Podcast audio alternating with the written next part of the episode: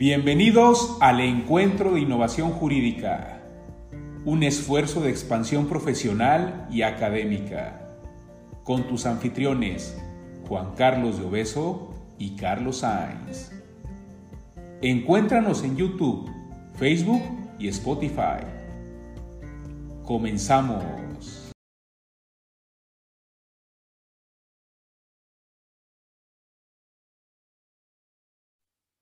¿Qué tal? Buenos días a todos. Eh, qué gusto recibirles en un evento más virtual del Encuentro de Innovación Jurídica.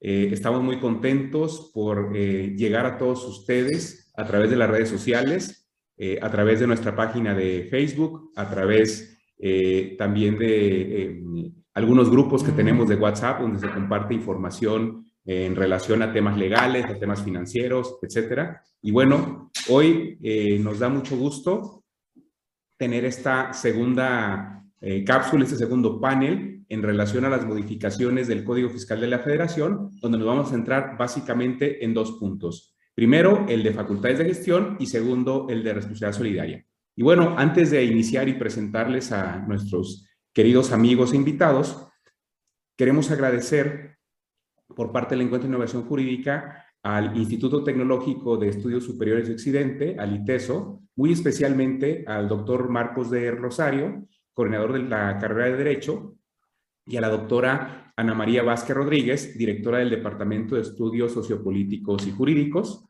También queremos agradecer los esfuerzos para estos eventos de la Barra Mexicana de Abogados, eh, particularmente al capítulo Jalisco, que actualmente es encabezado por Javier Soto y por José Pablo Ramos.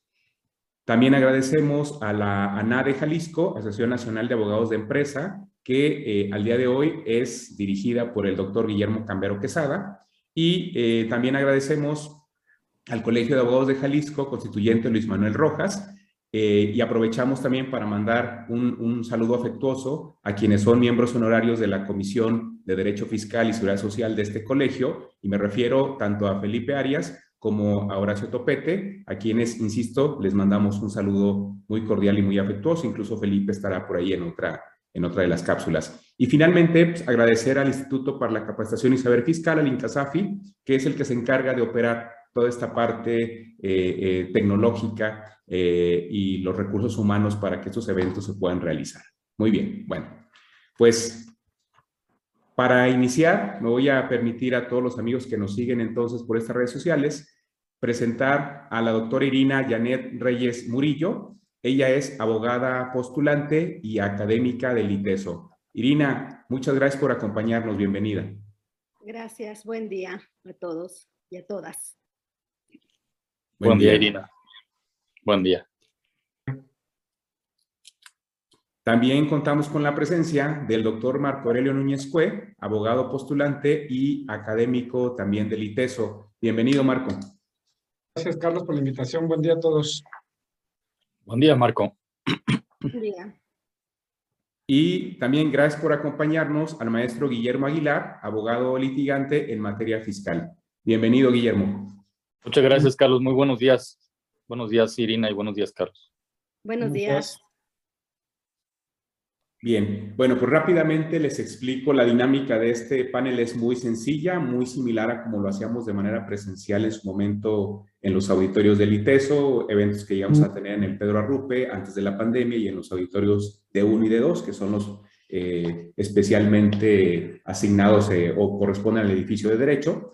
Y bueno, esto es muy sencillo, van a ser dos rondas, en cada ronda vamos a tratar temáticas en relación a las reformas de Código Fiscal de la Federación, eh, en función de estos dos grandes ejes que ya platicábamos, responsabilidad solidaria y facultades de gestión, y cada, eh, a cada panelista tendrá un máximo de ocho minutos para eh, emitir sus comentarios sobre la pregunta las preguntas que se hagan, y así, así van a transcurrir ambas rondas. Si alguno de los panelistas tuviera algún comentario, quisiera reforzar o quisiera ejercer algún derecho de réplica, eh, tendría hasta dos minutos para ejercer ese, ese derecho. Vamos claros, ¿verdad? Sí, gracias.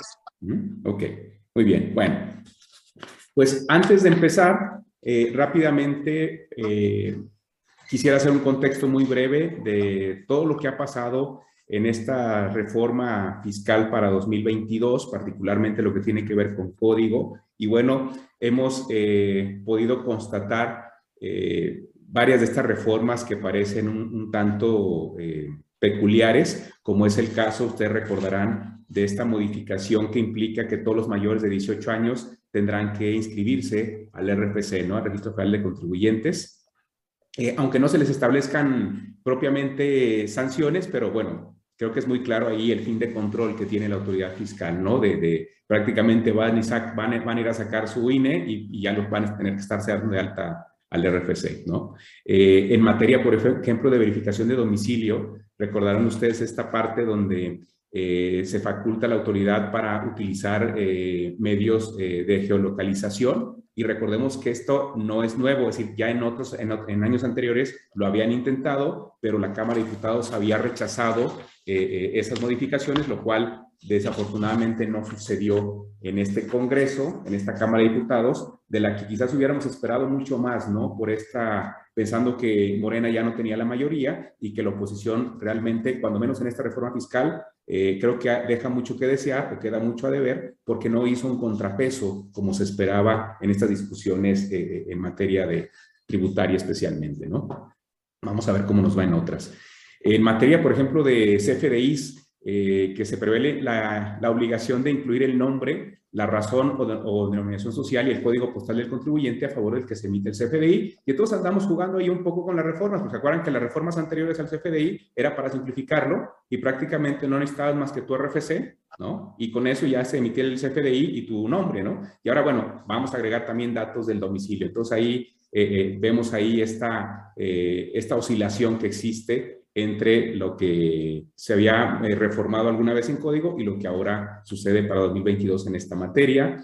Eh, esta otra parte, por ejemplo, del dictamen fiscal, que recordarán que hace unos años, pues prácticamente, tajantemente se rompe este tema de la, del dictamen fiscal, pero que después, eh, bueno, se deja este recoveco para que ciertos contribuyentes grandotes puedan seguirse dictaminando y bueno, que ahora se vuelve a modificar para declarar obligatorio este dictamen a quien también declare ingresos acumulables en una cantidad también eh, muy alto, ¿no? Muy alta, perdón.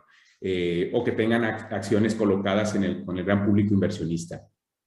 Y quizás otra de las reformas también que suena, eh, que vale la pena traer a colación es en materia de acuerdo conclusivo, donde desde el año pasado ya se vienen limitando el acceso que tengan los contribuyentes a, esta, a este medio de diferendos o de solución de diferendos entre el contribuyente y la autoridad fiscal cuando hay facultades de comprobación, cuando hay auditorías, y que bueno, ahora le ponen una, una duración máxima de, de, 12 meses. En fin, es decir, tenemos mucho, mucho, mucho que hablar de la reforma fiscal, por eso en, esta, en estos eventos hemos dividido en varios, eh, eh, eh, varias cápsulas, en varios paneles, y tratando de focalizarnos a temas muy concretos. Bueno, pues vamos a empezar, si están de acuerdo.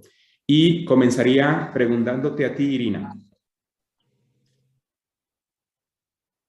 ¿Cuáles, cuál, cuál, ¿Qué diferencias ves tú, Irina, entre una facultad de gestión y una facultad de comprobación, que es uno de los temas que vamos a tratar ahora? Y de una vez te hago la, otra pregunta para que este, eh, nos hagas favor de darnos tu opinión en una sola línea. Eh, ¿Por qué, en tu opinión, han resultado tan eficientes para la autoridad estas facultades de gestión? Adelante. Bueno, antes que nada, Quiero agradecer nuevamente la invitación a ITESO, a los colegios participantes y a los organizadores. Asimismo, quiero expresarles que es un gusto encontrarme, aunque sea a distancia, virtualmente, con tres estupendos profesionales, el doctor Marco Aurelio, el doctor Carlos y el maestro Guillermo Aguilar. Sobre todo mi gratitud es para aquellos y aquellas que nos acompañarán de manera virtual en esta charla. Ahora sí, entrando en materia y dando respuesta a la pregunta que se me formula, la diferencia entre una facultad de gestión y una de comprobación. Para ello debemos entender que la autoridad cuenta con diversas atribuciones para lograr el objetivo de recaudación, entre las que encontramos principalmente la de gestión, comprobación, determinación y cobro. Por su parte, las de gestión están vinculadas con tres formas del quehacer fiscal, es decir, la asistencia, control y vigilancia. mientras que las de comprobación son de inspección, verificación, determinación o liquidación, previstas estas últimas en el artículo 42 del Código Fiscal de la Federación, lo que incluso remarca la segunda sala de la Suprema Corte de Justicia de la Nación en la jurisprudencia de marzo de 2020 con el rubro facultades de comprobación y de gestión de las autoridades fiscales, aspectos que las distinguen, en la que hace la distinción entre ambas y que sirve para recordarnos que tiene sustento en el artículo 16 de la Constitución Política de los Estados Unidos Mexicanos, siendo los actos privativos los que están constreñidos a cumplir por los extremos del numeral 14 de nuestra ley fundamental. Ahora bien, retomando las facultades de gestión, debemos recordar que la actividad o la asistencia que debe proporcionar las autoridades a los contribuyentes se encuentra regulada, entre otras disposiciones, en el artículo 33, fracción primera del Código Fiscal de la Federación. Y esta es una obligación por parte de las mismas. No es una actitud graciosa. Asimismo, cuando hablamos del control, este se ve reflejada, entre otras disposiciones, en, el artículo 41, 41A, 41B, que, que le posibilita a requerir la presentación de declaraciones. Por su parte, cuando hablamos de devoluciones, también eh, tenemos por parte de las, las autoridades esa misma atribución, es decir, solicitar o requerir información adicional. Lo mismo ocurre en tratándose de la restricción, cancelación de sellos digitales o la presunción de operaciones inexistentes. En todos ellos, la autoridad puede requerir presenten declaraciones, avisos u otros documentos que el contribuyente está obligado a proporcionar y que no encuentre o no tenga ella en sus bases de datos. Por su parte, las facultades de comprobación previstas en el artículo 42 establecen la posibilidad de la autoridad de no solo fiscalizar sino concluir con la determinación. En ellas encontramos la rectificación de declaraciones, visitas domiciliarias para la revisión de contabilidad en general o con fines específicos como las que se dan en materia aduanera, de comprobantes fiscales, de verificación en relación con el Registro Federal de Contribuyentes, etcétera. Revisiones en las oficinas de las autoridades, llamadas de gabinete o de dictámenes, que hoy tendremos también mayor relevancia a partir de esta nueva modificación para 2022 y las electrónicas.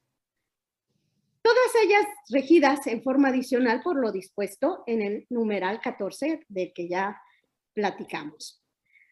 Ambas deben cumplir con los requisitos constitucionales y legales, por lo que la autoridad está sujeta a dichos procedimientos.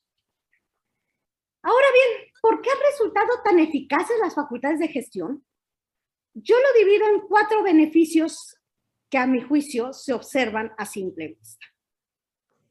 Uno, sí han facilitado el trabajo recaudatorio de la autoridad.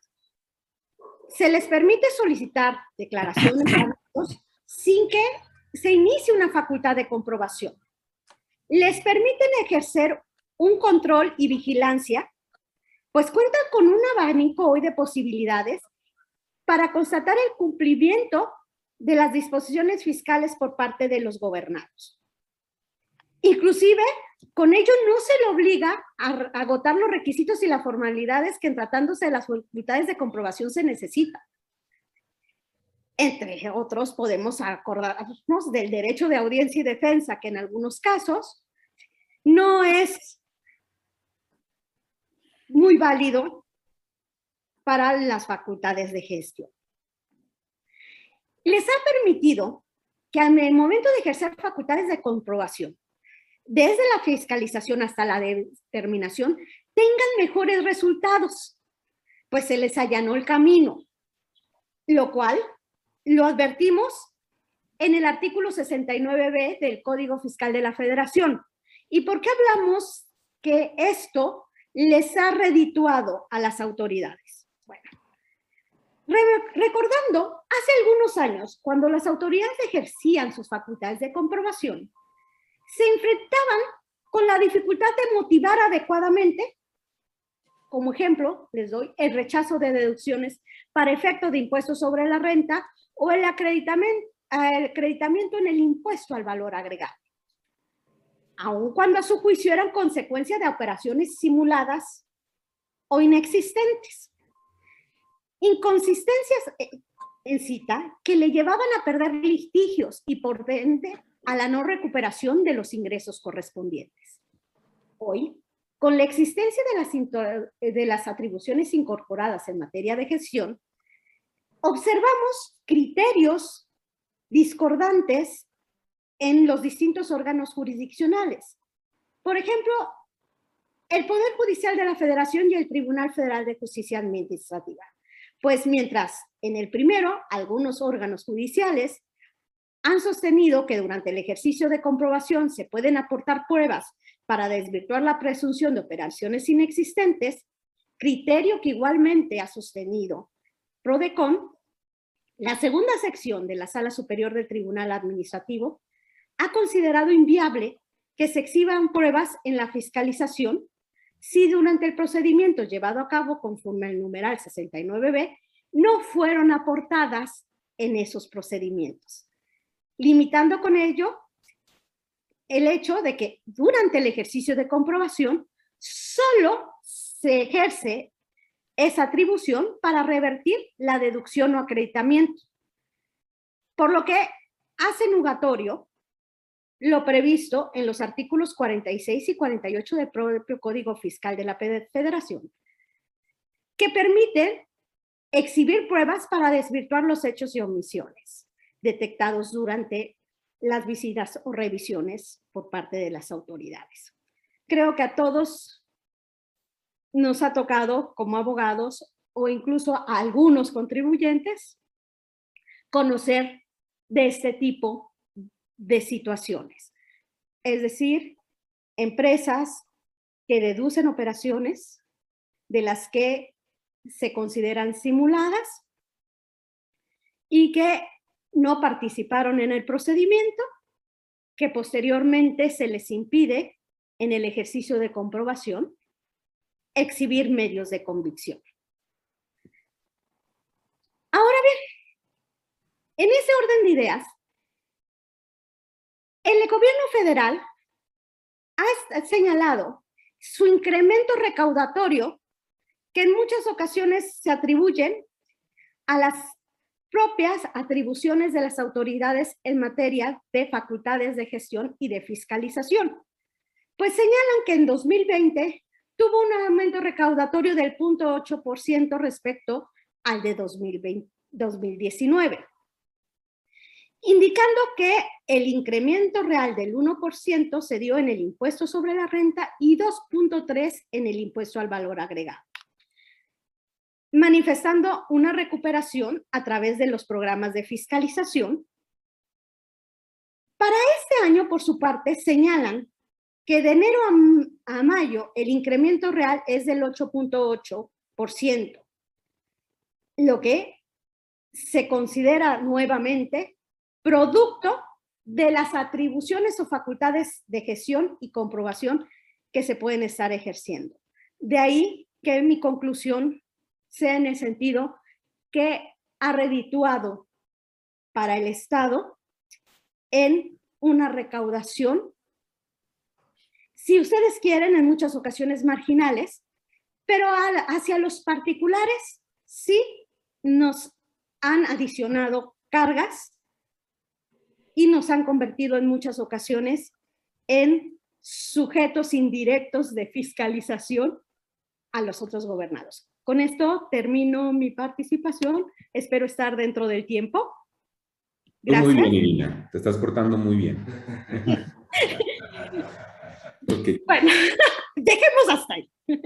A ver, a ver, fíjense qué, qué importante esta, esta situación de las facultades de gestión que se han ido fortaleciendo en, en las últimas reformas o en los últimos años.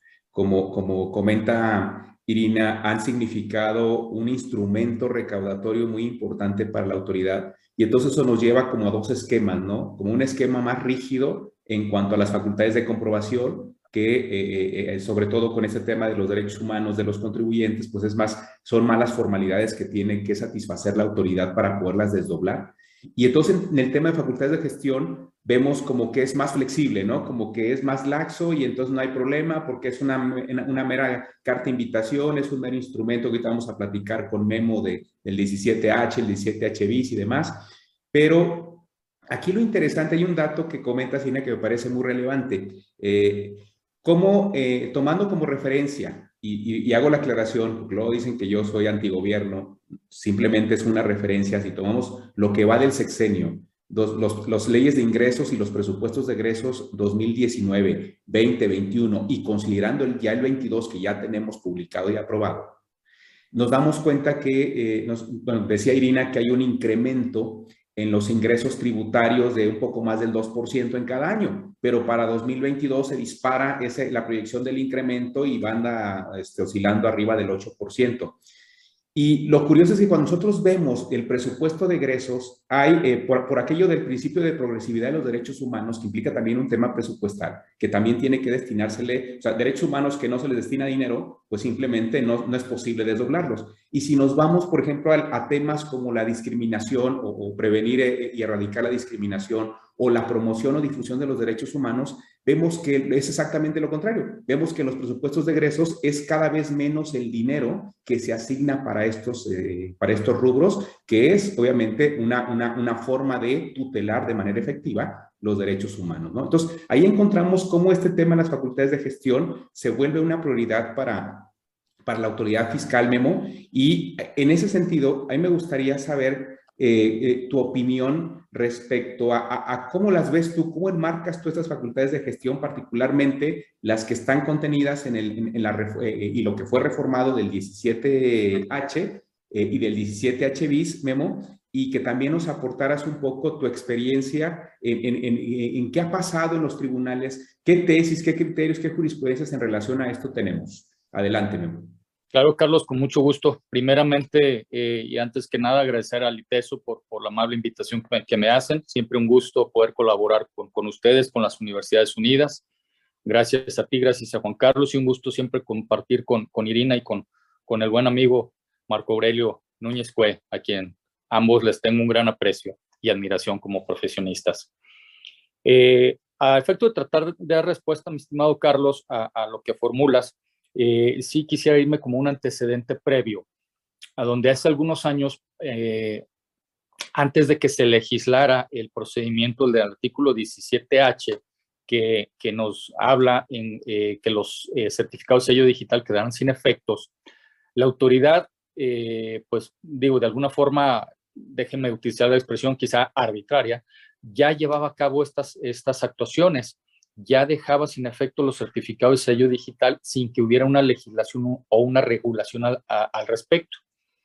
Fue del conocimiento de Prodecon ante diversas quejas que se presentaron ante esta eh, institución y derivado de los contribuyentes que pues de repente querían, querían eh, facturar, emitir su, su, eh, CFDI y se habían impedidos porque el sistema se lo rechazaba.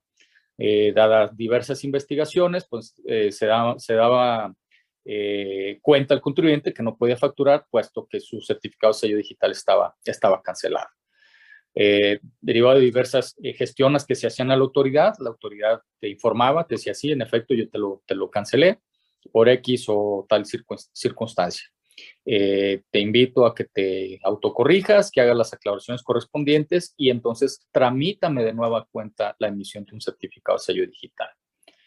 Bueno, dado estas eh, eh, prácticas sin que estuvieran legisladas o reguladas, inclusive ni siquiera en reglas de carácter general, bueno, a través de diversas autoridades como, como es la PRODECON, y ante el mismo SAT se pidió que se regularan estas, estas prácticas.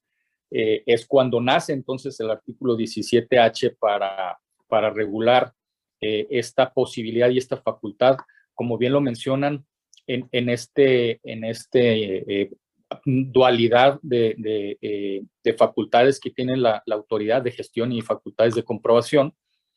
Y bueno, se le, se le faculta a la autoridad para que a través del artículo 17H deje sin efectos el, eh, la vigencia o, la aplicabilidad de un, certificado de sello digital.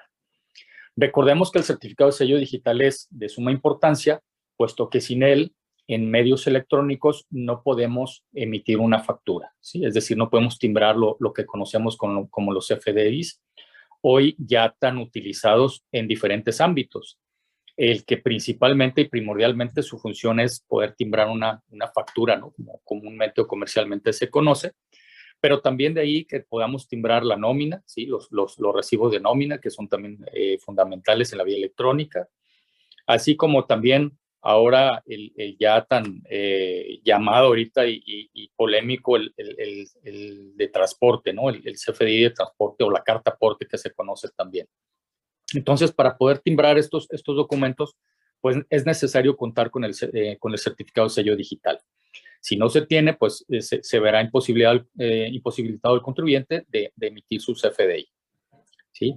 Entonces, el 17H a grandes rasgos lo que establece o lo que regula es que, que queden sin efecto los, los certificados de sello digital y este 17H contempla aspectos muy obvios, muy naturales, por el cual puede quedar sin efectos un certificado de sello digital, más o menos aproximadamente lo que viene siendo hasta la fracción novena. ¿sí? Eh, son, son supuestos en los que se, se contemplan en estas fracciones algo lógico y normal que pudiera quedar sin efectos un certificado, como lo pudiera ser que el propio contribuyente lo solicite. ¿sí? Que el contribuyente solicite y diga, oye, autoridad, te, pido que deje sin efectos el certificado de sello digital por, por alguna eh, situación particular. También se contempla en, en, esta, eh, el listado que lo ordene una resolución eh, judicial o administrativa, ¿sí? que se ha emitido a través de una resolución que se ha cancelado el, o, o, quede sin efectos el certificado de sello digital. Obviamente que fallezca el contribuyente, pues en ese momento también quedará sin efectos, desde luego a ruego o petición de, otra persona que haga llegar a la autoridad el acta de función y eh, a, través de esta petición el, SAT dejará sin efectos el certificado de sello digital. Se disuelvan o liquidan las, sociedades o se extingan. Eh, también en el caso de, las decisiones o, fusiones, en donde desaparece alguna de las empresas la cual tenía o contaba con el, con el certificado de sello digital.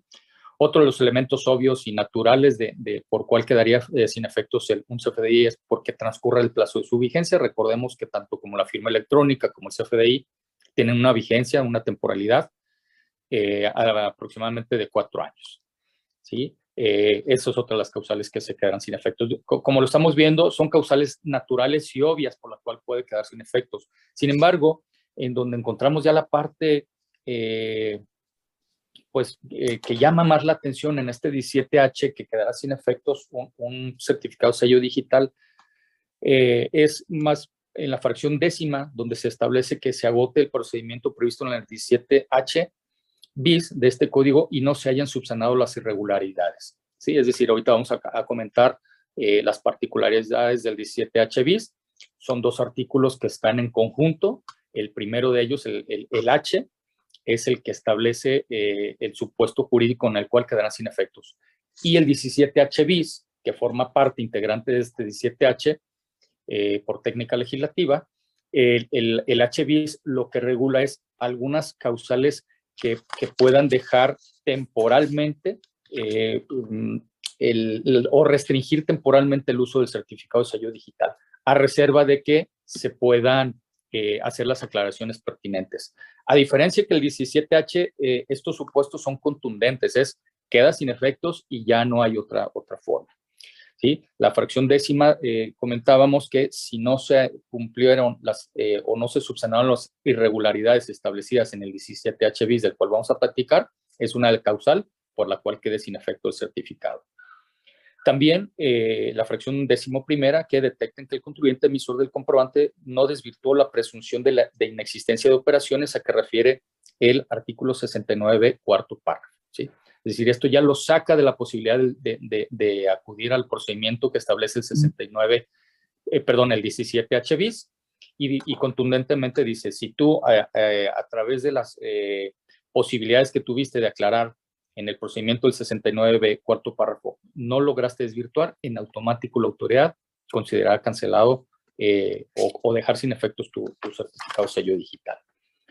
Y por otra parte, cuando las autoridades detecten que se trata de contribuyentes que no desvirtuaron la presunción de transmitir indebidamente pérdidas a lo que refiere el 69B bis, ¿no? El 69B bis, también recordemos que es un artículo relativamente nuevo, muy similar al 69B, eh, pero que está enfocado a eh, proteger y cuidar que es, no se haga un uso, una transmisión indebida de pérdidas fiscales, ¿sí? O indiscriminada como, como se, venía, se venía haciendo. Entonces, esas son las causales por las cuales un, certificado de sello digital eh, quedará sin efectos.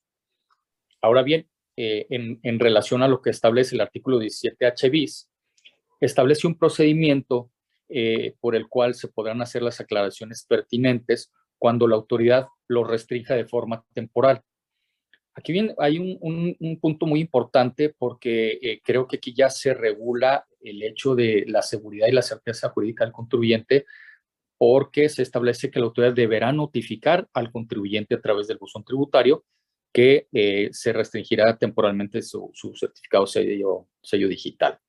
Entonces, al, recibir el contribuyente este aviso, eh, él tendrá la posibilidad de acudir ante la autoridad a hacer las manifestaciones y aclaraciones pertinentes y correspondientes a eh, pues desvirtuar ¿no? las razones por las cuales la autoridad consideró que era necesario eh, suspender eh, temporalmente el uso del certificado sello digital. Eh, ¿Cuáles son algunas de estas supuestas causales de, que se, cancele el certificado de sello, del, sello digital? Pues bueno, se prevé que cuando las autoridades detecten con los contribuyentes respecto al cumplimiento o de la obligación de cumplimiento de presentar su declaración anual, transcurrido un mes no la hayan presentado entonces, este es un tema importante. Eh, hay que cuidar, recordemos que en el caso de personas morales eh, es en mes de marzo cuando se debe presentar la declaración anual. Entonces, si es en marzo, aquí el, margen que se tiene para presentar la declaración anual es, pues, uno sería hasta abril, pero con el riesgo que si la autoridad detecta que en ese lapso no se ha presentado la declaración anual, puede suspenderse el, uso del certificado sello digital, con las consecuencias y las trascendencias que, que ya conocemos. Eh, una de las causas también importantes que hay que conocer y que eh, tiene relación con, la responsabilidad solidaria también es que luego lo que hacían algunos contribuyentes es si la autoridad me suspende el certificado de sello digital, pues entonces constituyo otra empresa, eh, la doy de alta en el RFC y esta empresa hermana exprofesa constituida para que facture en tanto yo puedo eh, ver si, si aclaro la situación de, de la otra empresa que tiene eh, eh, suspendido el uso de su certificado sello digital. Sin embargo, esta práctica la detecta la autoridad y también es motivo de reforma para el 2022 y ya hay ciertas regulaciones para cuando esta otra empresa factura por cuenta o en nombre de, de la empresa que tiene suspendido sus certificados. Perdón, Guillermo, ya, ya estamos sobre el tiempo.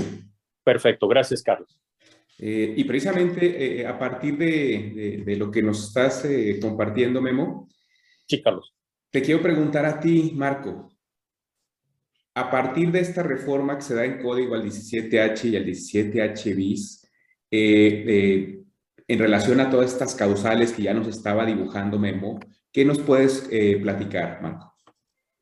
bueno, en el 17H se establece que los contribuyentes que ya agotaron eh, el procedimiento de las fracciones 10, 11 y 12 del 17, del mismo, eh, del mismo 17H, no tendrán derecho a aclarar. Simplemente habrá una cancelación definitiva, ¿no? Este, y, y creo que es, eh, pues está muy claro, ¿no? Al final de cuentas, si ya presentaste el procedimiento aclaratorio de restricción eh, temporal eh, y no subsanaste, si no desvirtuaste irregularidades en el procedimiento de 69B, en el procedimiento del 69 bis, pues simplemente no podrás acudir al procedimiento eh, aclaratorio que prevé el artículo 17H, ¿no? Eso por un lado. Eh, por otro, eh, se adiciona por ahí en el artículo 17H un párrafo octavo, ¿no? Y este párrafo octavo, de cierta forma, dice que aquellos contribuyentes que se ubiquen en los supuestos, otra vez, fracciones 10, 11 y 12, que ya las mencionó Memo, mm. que es procedimiento aclaratorio en restricción temporal de certificado, 69B, 69 bis respectivamente. Eh, estos contribuyentes que se encuentren en estos supuestos y en estos casos se emite una resolución definitiva, valga la redundancia, que resuelva la situación definitiva del contribuyente, la situación fiscal, dice que si quieren obtener un nuevo certificado, pues entonces tendrán que corregir su situación fiscal, ¿no? Creo que, ahorita que comentaba Irina, este, en mi opinión, las, las, las facultades de gestión creo que están siendo más efectivas que las facultades de comprobación. En menos tiempo recaudan más dinero. Las facultades de comprobación son larguísimas largas, muy largas. Y además, normalmente pues, la mayoría de los contribuyentes controvierten o impugnan, ¿no? Y esto pues creo que resulta más, más efectivo. Corrige, si quieres un nuevo certificado, pues corrige tu situación fiscal o las irregularidades, ¿no? Entonces, este, ya lo mencionaba Memo también, pues si no tienes certificado, pues no puedes facturar, ¿no? Entonces, sí quedas, quedas de cierta forma eh, maniatado, ¿no? Y en relación con esto, eh, la vez pasada preguntaban en, una conferencia que, dimos, eh, pues, ¿cuál es el resumen de todo esto? Y me acuerdo que Eduardo comentó que, pues, era terrorismo fiscal, ¿no? Este, y yo hablaba que, pues, era fortalecimiento, tal vez, de facultades de, de gestión, ¿no? Y lo vemos porque, o digo esto porque eh, se adicionan nuevos supuestos de restricción temporal. En el 17H bis hay varios supuestos. Unos se modifican, pero me voy a referir específicamente a tres nuevos supuestos de restricción temporal. El primero eh, tiene que ver con el nuevo régimen simplificado de confianza. Dice que habrá restricción temporal eh, es exclusivo de este régimen, por supuesto.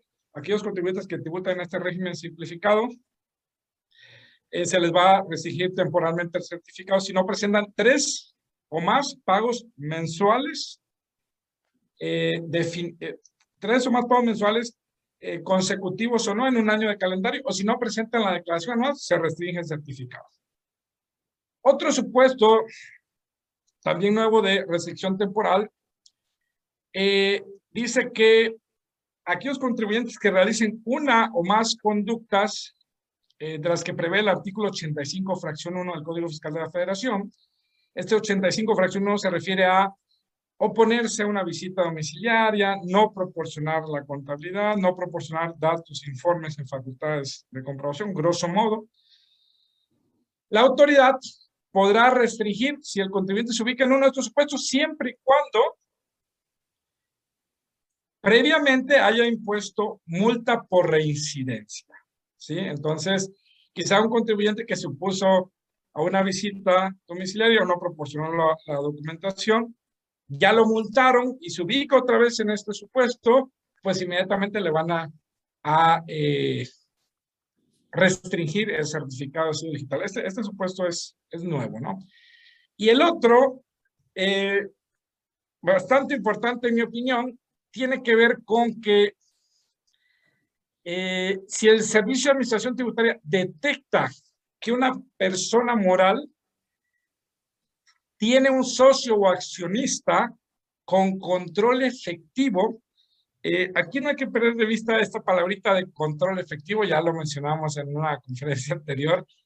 Control efectivo, que yo lo dije también, esto del control efectivo, pues ahorita tomó relevancia porque ya se habla en, en varios artículos de la reforma, se habla de control efectivo, pero la cuestión del control efectivo ya estaba desde hace 10 o 12 años en la fracción 10 del artículo 26 del Código Fiscal de la Federación, donde se decía que los socios o accionistas son responsables solidarios, eh, pero aquellos que tengan el control efectivo de la persona moral.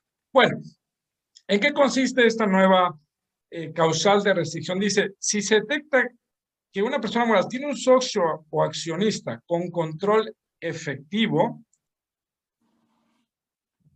y a este le han dejado sin efectos el certificado de sello digital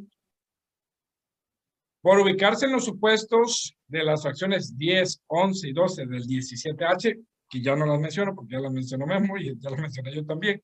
Dice, por ubicarse en esos supuestos, eh, o si este socio o accionista se ubica en los supuestos del párrafo duodécimo fracciones 1 a 5 del Código Fiscal de la Federación. Bueno, ¿cuáles son esas fracciones 1 a 5 que dicen? Bueno, si el socio accionista tiene créditos fiscales firmes, tiene créditos fiscales exigibles, no pagados ni garantizados, el socio accionista tiene, eh, tiene sentencia ejecutoria condenatoria por la comisión de algún delito fiscal, no se encuentra localizado o se ubica en los supuestos del artículo 146A, que es eh, cancelación de créditos fiscales por inconstabilidad o por insolvencia. Bueno, si este socio accionista se ubica en estos supuestos, pues también habrá restricción temporal del certificado de sello digital. Entonces, un montón de supuestos, ¿no? Pero, insisto, socio accionista que tenga control efectivo se le dejó sin efecto de certificado de sello digital por ubicarse en los supuestos de las fracciones 10, 11 y 12, por ubicarse eh, en los supuestos de las fracciones 1 a 5 de la párrafo duodécimo, siempre y cuando no haya corregido su situación fiscal. Pero hay otro supuesto todavía, ¿no? Dice esta, este, esta causal que dice, aunque no sea socio que tenga control efectivo en esa persona moral, pero si es socio o accionista que tiene control efectivo, es socio de X, la sociedad A. Y ahí no tiene control efectivo, pero es socio de la sociedad B y ahí sí, ahí sí tiene control efectivo y se ubica en esos mismos supuestos a que me he referido, en ese caso también aplica la eh, restricción temporal, ¿no? Entonces esto es tremendo, ¿no? Porque el socio puede ser un socio que en esta sociedad A no tenga control efectivo, pero en otra sí, y en la otra está en esos supuestos que ya mencioné, bueno, de todos modos aplica la restricción de, certificado este, de sello digital, ¿no? Y pues por último, en este, en este párrafo del 17H bis, pues se menciona que se entenderá por control efectivo eh, lo que diga la fracción 10 del artículo 26 del Código Fiscal de la Federación. Eso ya lo sabemos, ¿no? La fracción 10, responsabilidad solidaria de socios o accionistas, ¿no? Eh, esto del control efectivo, nada más ya para, para concluir, esto del control efectivo es una copia, tal cual, del artículo 2, fracción 3 de la ley del mercado de valores. Si leemos el artículo 2, fracción 3 de la ley del mercado de valores, ahí dice que se entiende por control, no dice efectivo. Pero si ustedes ven, comparan, lo que dice es, el, el legislador copió la ley del mercado de valores al Código Fiscal de la Federación, ¿sí? Entonces, eh, esas son, en mi opinión, las reformas más importantes en tratándose de la, de la restricción temporal del certificado sello digital. Muy bien, Marco, muchas gracias. De hecho, toda esta cuestión eh, de el control efectivo y estas cuestiones relacionadas, eh, lo vamos a ver en otra cápsula eh, con otros amigos que nos van a acompañar. Vamos a, desglosarlo y a verlo un poquito más a detalle. Y bueno, creo que si algo en lo personal a mí me preocupa mucho de, este, de estos colmillos que se llaman facultades de gestión, que cada vez crecen más de la autoridad junto con sus garras, es el tema de la suspensión. Es decir, para un tema de facultad de comprobación, tenemos claros en qué momentos, y tenemos mucha jurisprudencia y mucha literatura en ese sentido, de en qué momentos se pueden suspender y en qué momento y cuáles son los límites. Pero en facultades de, gestión me preocupa porque eh, eh, cuando son experiencias personales, luego los tribunales se ponen muy quisquillosos para poder eh, conceder estas suspensiones y más en este tema de los sellos y demás que tenemos como antecedentes no muy prometedores por parte de los tribunales, ¿no? Dicen, no, bueno, pues es que la autoridad es una facultad de gestión como minimizando, como si esto fuera, no, no, no significara un acto administrativo y no significara una lesión a la esfera jurídica del contribuyente, ¿no? Pero bueno. Es correcto, Carlos.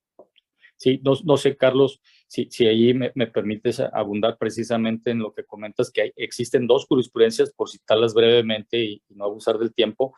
Una, eh, la, la, segunda de diagonal J, 7 diagonal 2017 de la segunda sala, precisamente que hace alusión a lo que nos comentas, ¿no? que la suspensión provisional en el juicio de amparo eh, respecto de la suspensión del certificado sello digital no, no aplica, ¿no? ¿no? No aplica la solicitud de suspensión. Y por otro lado, la, la jurisprudencia segunda J, 2 eh, diagonal 2018, también de la segunda sala, eh, establece que eh, con fundamento del 17H del Código Fiscal de la Federación, que la autoridad deja sin efectos el certificado correspondiente, dice que no constituye un acto definitivo para efectos del juicio de unidad. Sí, muchas gracias, Memo, por compartirlo. Y vamos a ver qué pasa con los nuevos juicios con las nuevas este, causales, ¿no? Que platicamos ahora, a ver qué, qué, qué, nueva reflexión podríamos esperar, sobre todo en la Corte. Vamos a ver cómo nos va, ¿no? Bien, bueno, vamos a, pasar, si les parece, a la segunda ronda. Y voy a empezar contigo, Irina. Eh, si fueras tan amable de eh, compartirnos las reformas al artículo 69, ¿no? Ahora vamos a entrar a, te hablamos de, de, gestión, ahora vamos a hablar de este tan controvertido tema, el 69. En tu opinión, o qué opinión te merecen estas reformas a este dispositivo legal, Irina? Adelante. Gracias, Carlos. Bueno, eh, tenemos en este caso una adición de un décimo párrafo al tenor siguiente.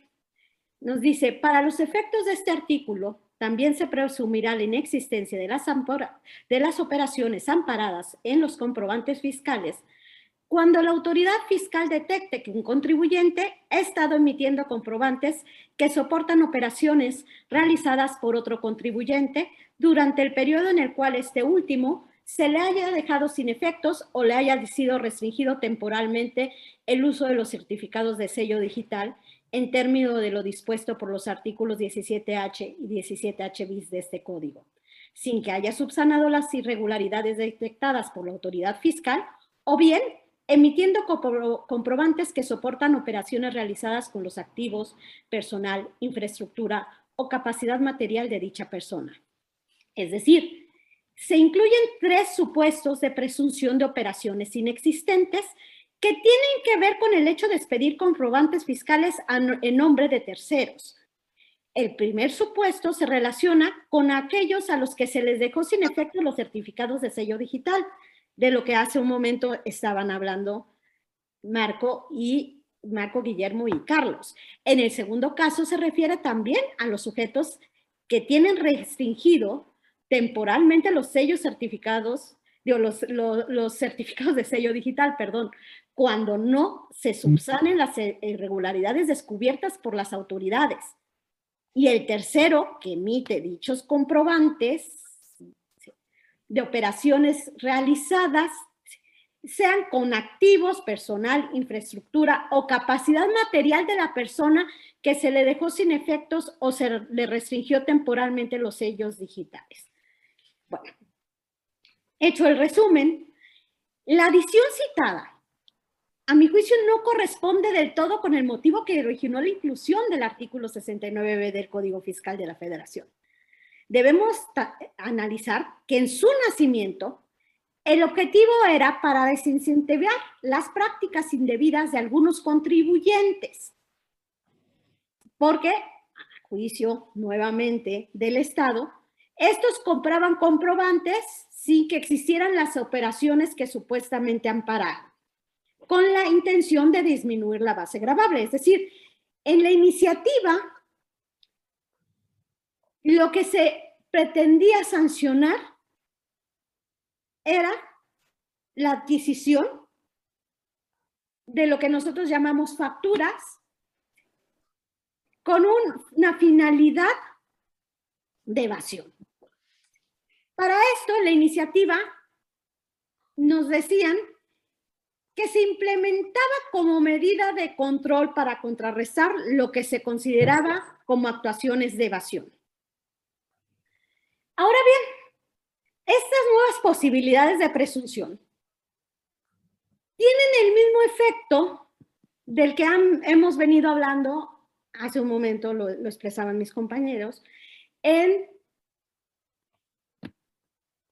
las restricciones y la vulneración a derechos humanos fundamentales. Ese sigue siendo el riesgo mayor. ¿Por qué? En este caso va más allá de una operación inexistente. Es decir, lo que se presume es, existe la operación, pero el comprobante lo expide una persona distinta del que proporcionó el servicio. Es, es, importante tener claro que aquí se reconoce que se llevó a cabo el acto, lo cual yo observo que se riñe con el primer párrafo de ese numeral. Pues en dicho párrafo me dicen cuando el contribuyente emita comprobantes sin contar con activos personal, infraestructura o capacidad material, material directa o indirectamente para prestar los servicios o producir, comercializar o entregar los bienes que amparan tales comprobantes. Igualmente se incluye aquellos contribuyentes no localizados. Y en este caso, ninguno de esos extremos se, se consideran actualizado. Es decir, se está valorando elementos distintos relacionados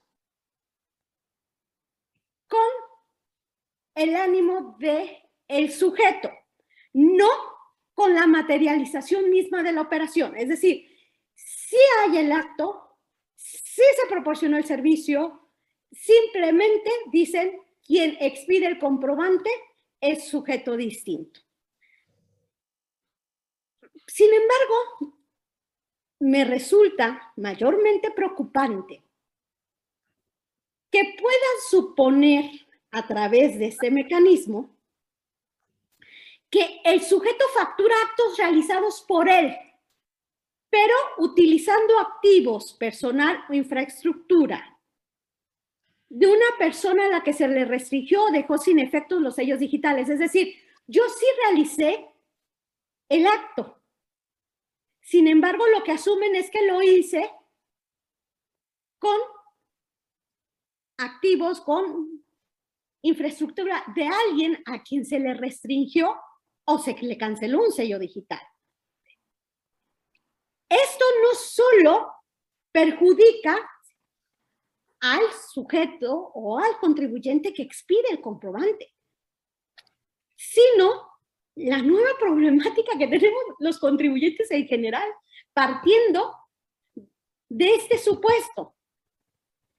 Pues hoy eh, en nuestra vida fiscal cotidiana, sabemos que la mayoría cuando alguien te va a prestar un servicio o te va a vender un bien que elaborado por él, en muchas ocasiones ya estás investigando si cuenta con activos, si tiene personal, si hay infraestructura, si hay capacidad material. Pero hoy lo que creo que ponen en tela de juicio con esa adición es la parte de directa o indirectamente.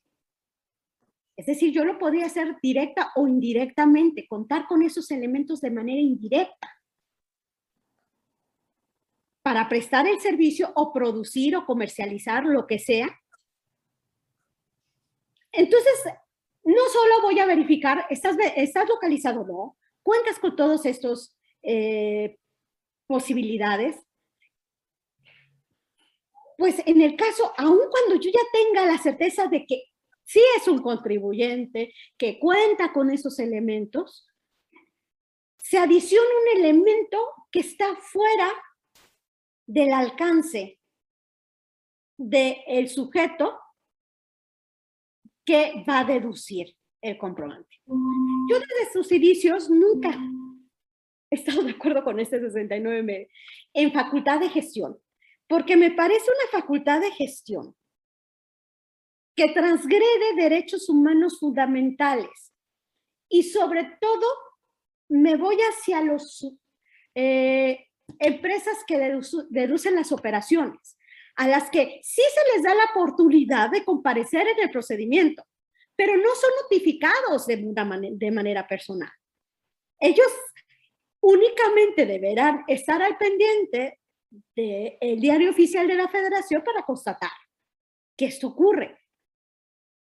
Esa situación, redundando un poquito en lo que ya hemos planteado, ¿sí?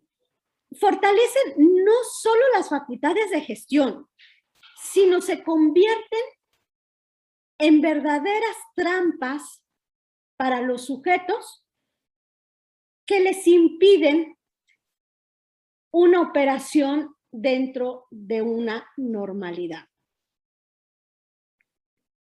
Adicionalmente, yo lo que vislumbro es que efectivamente con todos los precedentes, criterios que tenemos constantemente y donde se hace esa distinción en, oye, la facultad de gestión no son actos privativos y por eso, bueno, la autoridad no tiene que cumplir ciertas formalidades porque se constituye en un acto de molestia.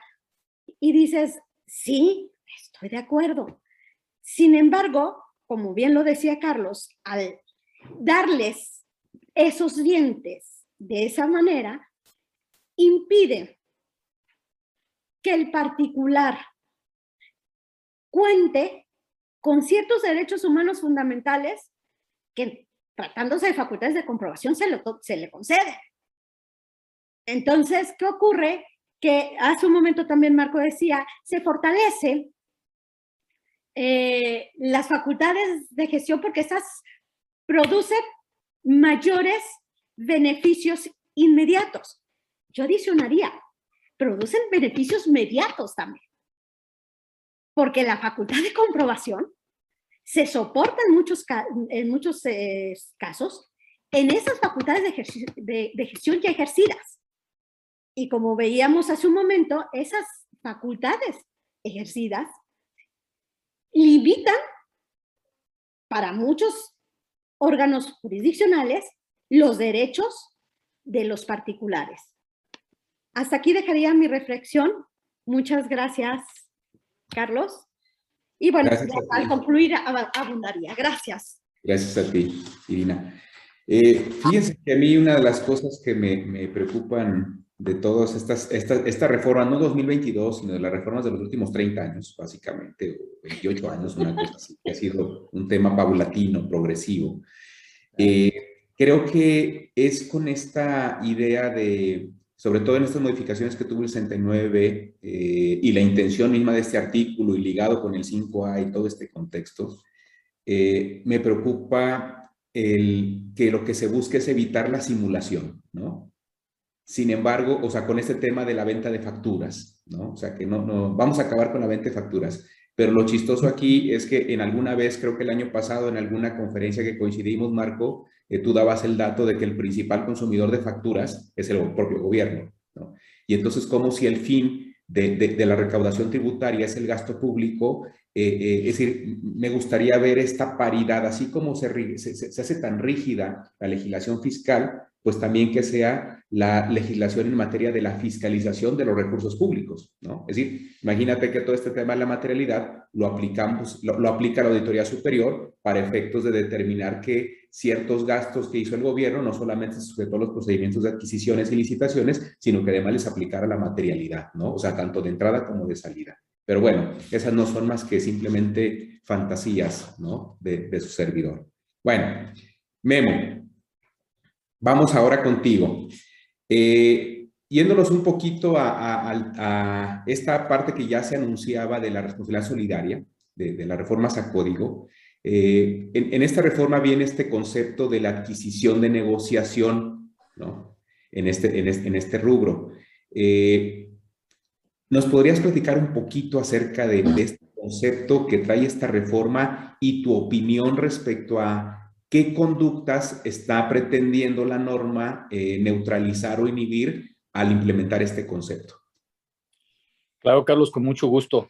Sí, en efecto, es una reforma que está prevista para 2022, ya publicada en el Diario Oficial de la Federación, en el mes de, noviembre de eh, pasado, eh, en la cual se prevé como responsabilidad solidaria en el artículo 26 del Código Fiscal de la Federación, en su fracción cuarta, una disposición en la cual limita de alguna forma la, mm, transmisión de negociaciones eh, de forma indiscriminada como quizás se venía, realizando.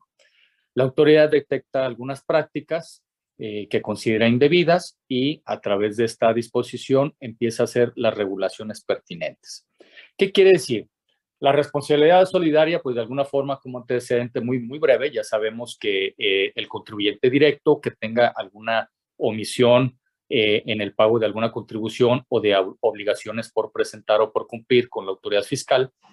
Eh, en su caso, el mismo artículo 26 contempla una serie de, de posibles sujetos de responsabilidad solidaria precisamente con el contribuyente directo.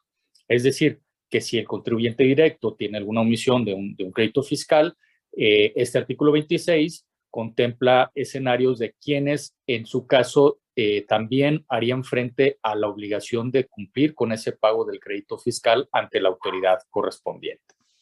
Bueno, es decir, dice la autoridad, a mí me debe el contribuyente, pero si él por alguna circunstancia no me puede pagar o eh, no lo puedo localizar, etcétera, tendré algunas otras personas a las cuales podré requerirles del pago correspondiente. Bueno, en el, artículo 26, fracción cuarta, de la cual platicamos el día de hoy, se regula que los adquirentes de negociaciones respecto a las contribuciones que se hubieran causado en relación a las actividades realizadas por la negociación.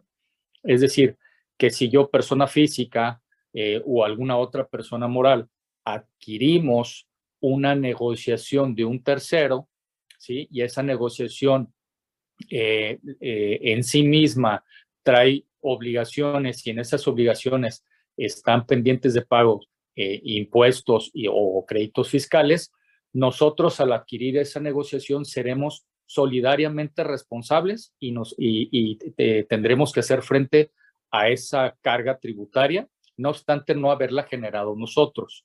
¿sí? Eh, en, este sentido, dice cuando pertenezca a otra persona sin que la responsabilidad exceda del valor de la misma o sea, valor de la misma, desde luego de, la negociación y del, crédito que se tenga que hacer frente. Ahora, eh, llama la atención porque la definición como eh, lo empieza la redacción de la fracción cuarta dice los adquirentes de negociaciones, esos son los primeros a los que considera como responsables solidarios, ¿sí? Los adquirentes de negociaciones. Pero luego viene un catálogo en donde dice eh, o se establece o se contempla por esta fracción cuarta quién, quién también se considera que eh, existe una adquisición de, de, negociación. Y llama mucho la atención porque eh, la primera de ellas es transmisión parcial o total mediante cualquier acto jurídico de activos o pasivos entre dichas personas. Transmisión parcial o total mediante cualquier acto jurídico. Entonces, cuidado porque eh, en un caso eh, de esta naturaleza, pues una fusión que absorbe a una persona moral que quizá eh, tiene alguna, ah, este, alguna deuda o algún crédito fiscal por virtud de, este, de esta fracción de la cual comentamos esta mañana, pudiera ser obligado solidario a esa persona que la fusiona, esa persona moral que la fusiona a la negociación que desaparece, pues tendría que hacer frente en un momento dado que la autoridad le reclame el pago del crédito fiscal. Ahora, eh, ¿a qué obedece? Obedece, como lo comentaba hace un momento, que la autoridad se percata que eh, ciertas prácticas indebidas. Había empresas, quizá empresas facturadoras o empresas que no estaban actuando de, muy buena forma. Los socios lo que hacían para quitarse esa responsabilidad que tenían encima es transmito la, negociación a, a, un tercero, ¿sí?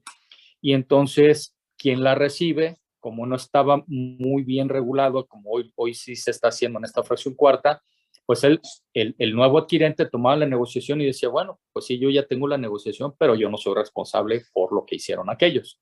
Entonces, de alguna forma se evadía la responsabilidad de los primeros eh, tenedores o dueños de, esa, de esa negociación y de alguna forma se evadía la responsabilidad de, de cumplir con las obligaciones tributarias.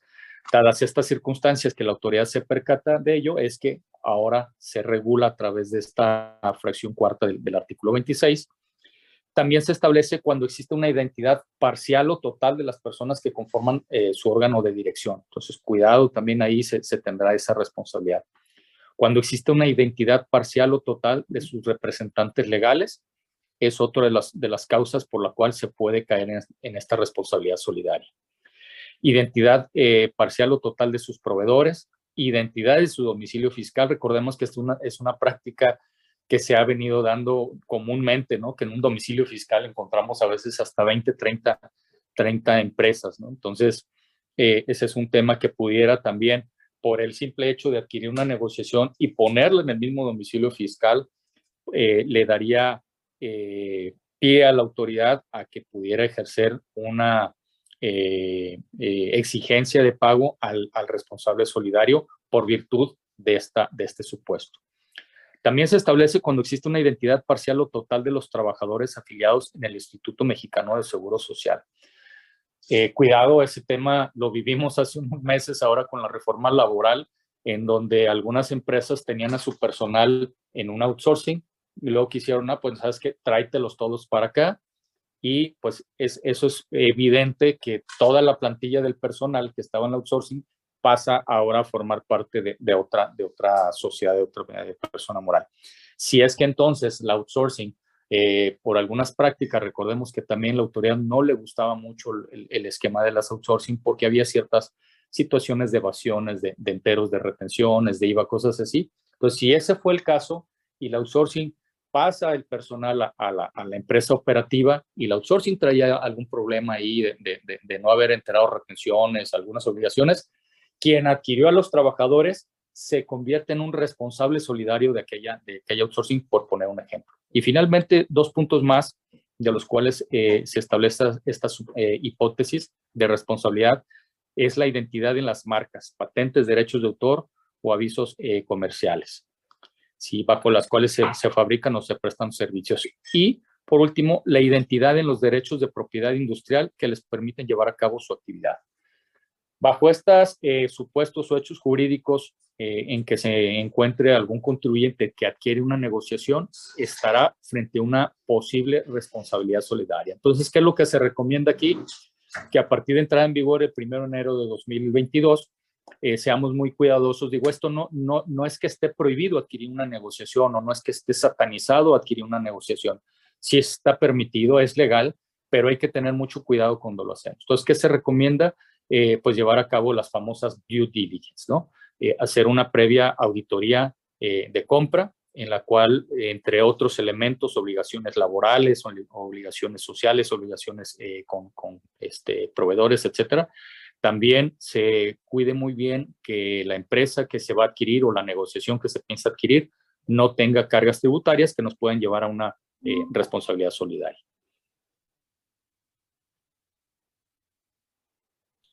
Muchas gracias, Memo. Al eh, contrario, gracias. Seguimos, ¿no? Apuntando, como en los últimos años, las reformas de son reformas de calcio, ¿no? Porque solamente fortalecen los colmillos, ¿no? Efectivamente. Las garras de, la autoridad. Bueno, Marco, precisamente tomando en cuenta todo el contexto, eh, o digamos la génesis legislativa que ha tenido este 26 de, Código Fiscal de la Federación, te acordarás de, por ejemplo, cuando no hace mucho se agrega una fracción para poner como responsables solidarios a los albaceas, que no estaba antes. Esta reforma, este, por ejemplo, cuando se reforma la misma fracción tercera del 26 y se agrega un inciso décima, no recuerdo porque antes eran tres incisos, eh, o esta muy fuerte que se da la fracción décima cuando eh, se replantea todo el esquema de, de, en qué proporción son responsables solidarios los socios accionistas, en fin, todas estas modificaciones que, han tenido, ha tenido el, 26 de código, incluyendo ahora estas que estamos, hemos estado platicando, en tu opinión, Marco, ¿esto le pega al famoso velo corporativo de las personas morales?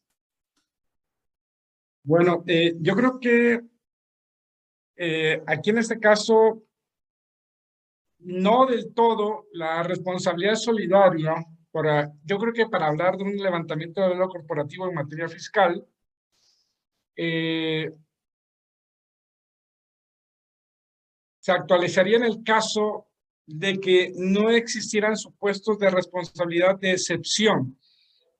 Para mí, la responsabilidad solidaria de socios o accionistas, eh, incluso del administrador único, gerente general o director general, es de excepción, pues siempre y cuando se actualicen los supuestos eh, a que alude el, el 26, ¿no? Que, si mal no recuerdo, el año pasado se adicionaron nuevos supuestos, porque nada más estaba, pues que no lleve contabilidad, que la oculte, la destruya, eh, desaparezca en ejercicio de facultades, no se localice, y se adiciona un montón de supuestos, ¿no? Ahora dice, pues también que venda facturas, que compre facturas, y adiciona ahí el, la cifra que yo le llamo la cifra de la bestia, ¿no? Siete millones, eh, si no mal recuerdo, 804 mil pesos, ¿no?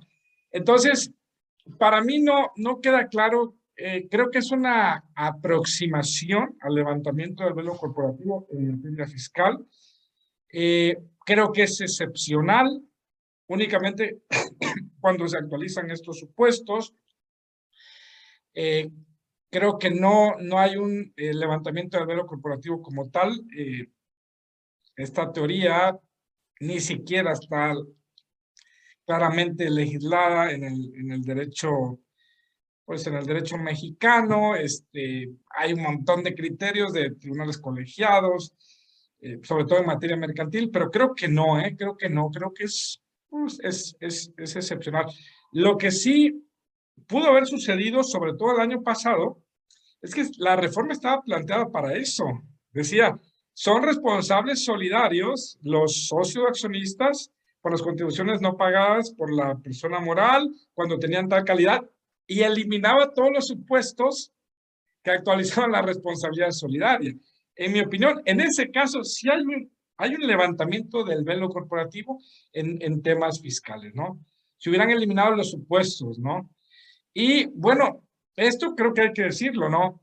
De cierta forma sí se presta, sobre todo eh, antes de que se adicionaran estos supuestos, pues se prestaba mucho a cometer, pues, ciertos fraudes fiscales, ¿no? Pues la persona moral no pagaba contribuciones, eh, la auditaban, había créditos fiscales, llevaba contabilidad, estaba inscrita en el RFC, no ocultaba la contabilidad, no abandonaba el domicilio y la persona moral estaba ahí. Simplemente creo que iba adelgazando su operación, ¿no? Las cuentas bancarias ya no tenía dinero, llegaba a estar a cobrar, aplicaba la de debo no niego, pago no tengo, ¿Y a quién le cobraba el servicio de administración tributaria? No podría, no podía dar el brinco ni con el administrador, ni con el gerente general, ni con, ni con el socio accionista, porque no actualizaba ningún supuesto de responsabilidad solidaria, ¿no? Y se quedaba amarrado de las manos del servicio de administración tributaria, ¿no? Eh, creo yo que sí, sí es un tema de seguridad jurídica, pero también ya, pues la administración tributaria ya está cansada también de muchos fraudes fiscales en este país, ¿no? Entonces creo que habría que ver cada caso en específico. Creo yo que esta reforma sí tiende a fortalecer al servicio de administración tributaria, pero eh, pienso que es para combatir un poquito más a, a estos esquemas ilegales de compra y venta de, de facturas, ¿no? Que al final de cuentas, pues pasan a afectar a todos los contribuyentes. Muy bien, Marco, muchas gracias.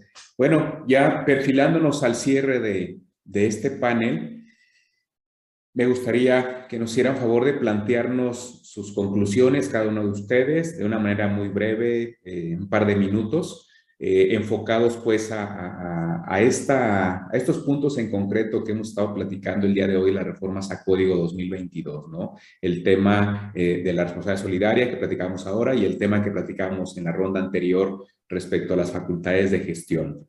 Irina, adelante. Gracias, Carlos. No me tomarán los dos minutos, no te preocupes. Llevará menos tiempo. A ver si es cierto, ¿eh? está corriendo el tiempo. Estamos hablando de menos de un minuto. Muy bien. La consolidación de las facultades de gestión y el incremento de las obligaciones por parte de los contribuyentes va en algunos casos en detrimento de los derechos garantizados por nuestra Constitución. Lo que debe preocuparnos y ocuparnos a todas y todos pues las cargas tributarias se han incrementado de tal manera que administrativamente los contribuyentes nos hemos convertido en auxiliares obligados a vigilar a los otros gobernados.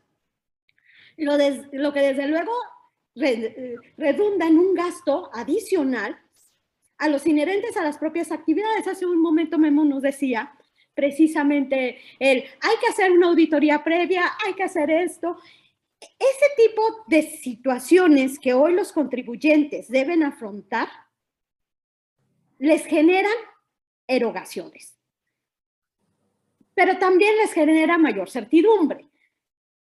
Entonces, ¿qué sería mi, mi conclusión? Es, debemos vigilar también estas reformas de forma cercana, porque sí creo, por ejemplo, que en relación con el velo corporativo del que hablaba Marco, hay grandes guiños para procurar su eliminación.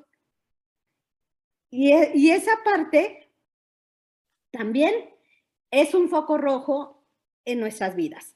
Entonces, señores, señoras, somos contribuyentes, hay que estar al pendiente de todas las reformas, hay que cumplir con, desde la obligación formal más pequeña hasta las sustantivas, porque precisamente cualquier inconsistencia nos puede llevar a la cancelación de un sello digital, a ubicarnos en un 69B que implique que nuestras operaciones no tengan efecto fiscal alguno. E igualmente a incurrir en una responsabilidad solidaria que como particulares, como personas físicas, no deseamos. Muchas gracias, felices fiestas y nuevamente es un gusto estar y compartir con ustedes. No me llevé mucho tiempo, Carlos, coste. No, como cinco minutos, ¿no? Ah. Gracias, Siri, gracias. Ok, conclusiones, Memo. Gracias, Carlos. Eh, pues básicamente quisiera yo abordar dos puntos. Uno en cuanto al velo corporativo y dos, eh, recordar que eh, el tema que nos abordamos en, cuanto al artículo 17 HBIS, que entra en vigor, eh, algunas reformas y cambios que se hicieron y adecuaciones para 2022, va muy de la mano también con el, con el, el, reciclo que seguramente en algún otro este, momento se, se, comentará y se platicará, pero va, va de la mano porque se establece en el segundo párrafo, la fracción primera del 17H bis, eh, el cual se adiciona para 2022, que tratándose de contribuyentes que tributen conforme al título 4, capítulo 2, sección cuarta, es decir, llámese reciclo, ¿sí? Personas, de la ley de impuesto sobre la renta, la restricción temporal se, eh, se realizará cuando se detecte que omitió tres o más pagos mensuales en un año de calendario. ¿sí? consecutivos o no. Entonces, mucho cuidado, de por sí, de suyo ya el régimen tiene sus ciertas particularidades que hay que, considerar y tener cuidado.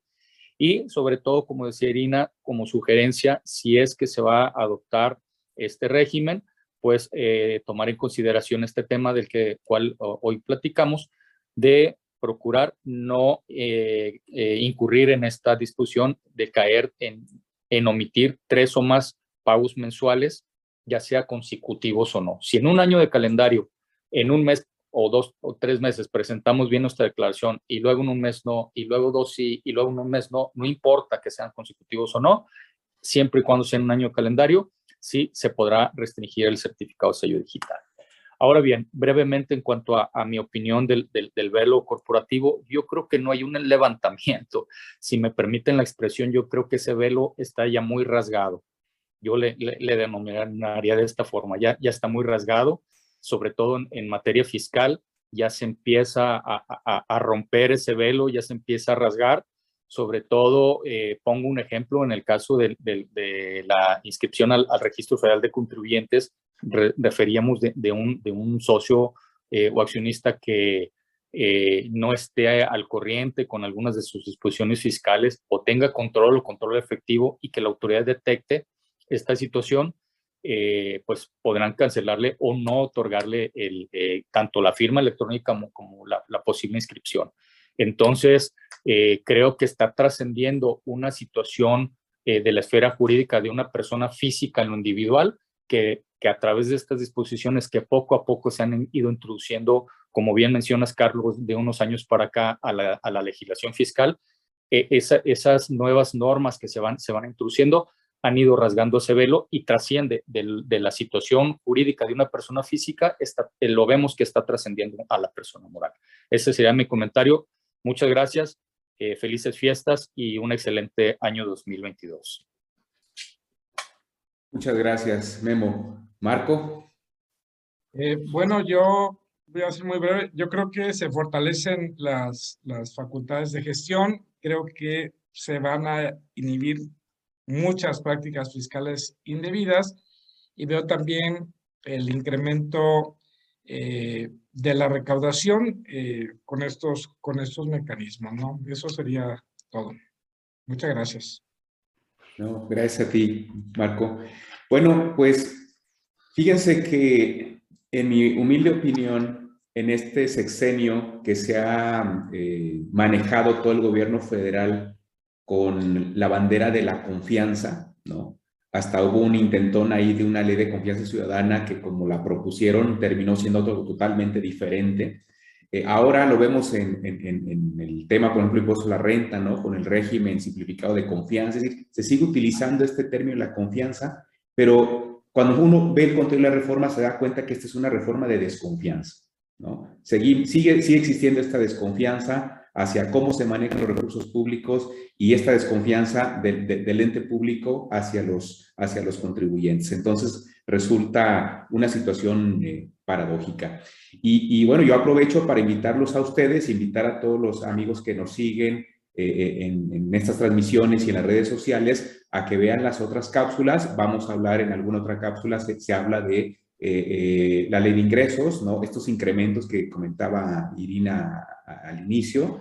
se va a hablar de la ley impuesto a la renta, por supuesto de este régimen simplificado de confianza, de las reformas en materia de IVA y de otros temas en materia de código fiscal que también van a ser tocados en, en, en, otras cápsulas que en, esta, en este integrado de para la reforma 2022, pues estamos hablando de un total de, de, cuatro cápsulas que con mucho cariño preparamos para todos ustedes. Ojalá que eh, nos hagan el favor de, seguirnos y que todos estos contenidos sean útiles. Y bien, pues finalmente agradezco de nuevo Irina, eh, eh, Memo, Marco, muchas gracias por su tiempo, por habernos acompañado. Gracias de nuevo a, a Liteso por ser nuestra casa Gracias otra vez a la Barra Mexicana de Abogados, eh, a ANADE Jalisco, a Luis Manuel Rojas a y a Incasafi por eh, seguirnos y apoyarnos en todos estos esfuerzos, ¿no? Que en mi rancho les decimos mitotes. Muchas gracias a todos ustedes eh, y nos vemos. Gracias.